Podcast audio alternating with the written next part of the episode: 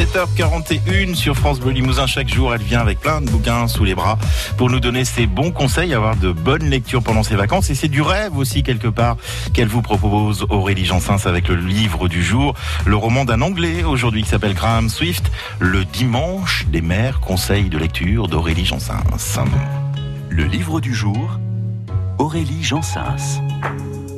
Vous aimez les après-midi langoureux, où les rayons du soleil jouent dans les rideaux, allongés dans le lit, les draps chiffonnés, à lire un livre avec délicatesse et gourmandise, la petite pépite que je vous présente aujourd'hui devrait vous plaire.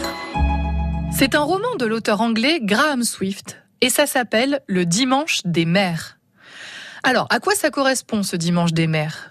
En Angleterre, au début du XXe siècle, les grandes maisons bourgeoises qui employaient des domestiques leur accordaient une journée, quelle chance, un dimanche dans l'année, pour aller voir leur mère, se rendre dans leur famille.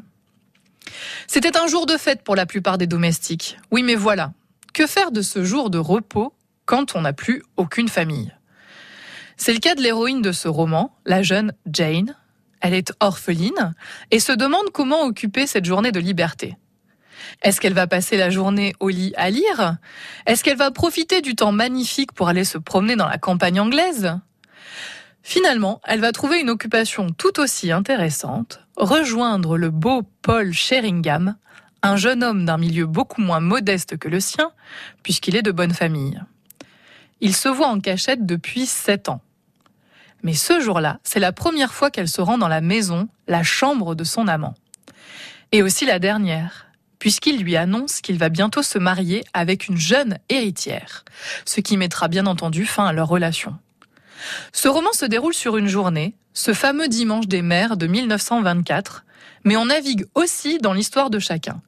Et c'est Jane elle-même qui nous raconte ce souvenir 60 ans plus tard. C'est dire combien cette journée a compté pour elle.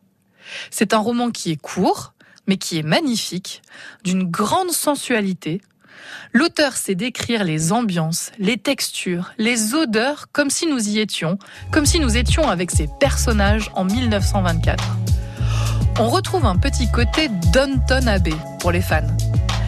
Le Dimanche des mères de Graham Swift est publié chez Gallimard et c'est un véritable petit bijou. Le conseil du jour d'Aurélie et demain on parlera d'un autre roman de Wendy Walker qui s'appelle Tout n'est pas perdu.